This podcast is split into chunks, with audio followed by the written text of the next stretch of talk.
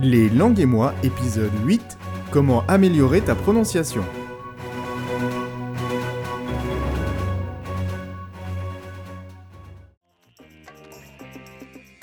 Bienvenue pour ce huitième épisode des langues et moi. Aujourd'hui, je vais t'aider à progresser plus vite en prononciation pendant ton apprentissage. Je vais prendre l'exemple de l'anglais et de l'espagnol, mais ces astuces peuvent aussi s'appliquer aux autres langues. Alors, si tu veux en savoir plus, reste à l'écoute.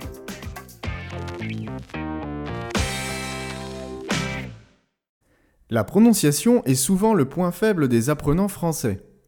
Mais l'importance de la prononciation va bien au-delà de l'expression orale.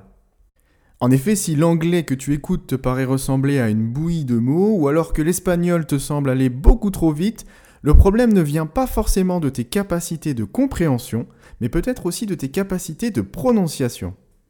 Il faut savoir que lorsque tu sais prononcer un mot parfaitement, ou presque, alors tu es capable de le repérer dans une conversation beaucoup plus facilement. Un bon exemple en anglais est que parfois certains mots transparents, c'est-à-dire des mots qui s'écrivent comme en français, ne sont pas reconnus par les apprenants lors d'une conversation. La raison est simple, la prononciation qu'ils s'imaginent dans leur tête n'est pas du tout la même que la prononciation anglaise.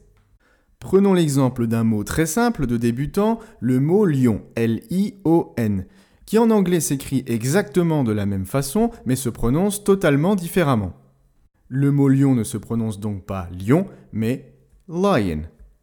Autre point important si tu veux progresser, il faut bien faire attention à l'accentuation des mots. Si parfois l'anglais ou l'espagnol te semblent très chantants, voire trop chantants, c'est simplement que ces deux langues possèdent de fortes accentuations ou de fortes syllabes accentuées. Par exemple, prenons le mot impossible. Encore un mot transparent en anglais qui s'écrira donc de la même façon qu'en français, mais qui se prononcera différemment, puisqu'il se prononce impossible. Tu entends bien que l'accentuation se fait sur la deuxième syllabe, impossible. Cela te crée une sorte de musique. Par exemple, cela donnerait la la la la, la la la la, impossible. Le phénomène est le même en espagnol, sauf que la syllabe accentuée ne sera pas la même. Le mot impossible se prononcera impossible, impossible. La musicalité ici est plutôt la la la la, la la la la. C'est effectivement l'avant-dernière syllabe qui prend l'accentuation. Tu viens de voir la musicalité d'un seul mot, alors imagine cela sur des phrases entières. Si tu travailles ta prononciation, tu verras que cette musique deviendra de plus en plus familière. Parlons maintenant des moyens pour améliorer ta prononciation. Le premier moyen est de t'exposer. Cela permet d'assimiler de manière passive les mots et les accentuations. Mais la meilleure façon de t'entraîner à prononcer des mots ou des petites phrases, c'est en les répétant. Pour cela, tu peux bien sûr t'aider d'une vidéo sur YouTube, d'une série ou bien tout simplement en recherchant des mots dans les dictionnaires en ligne.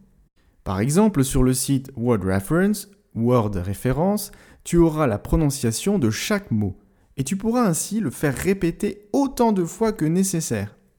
Il te suffit de cliquer, d'écouter et de répéter.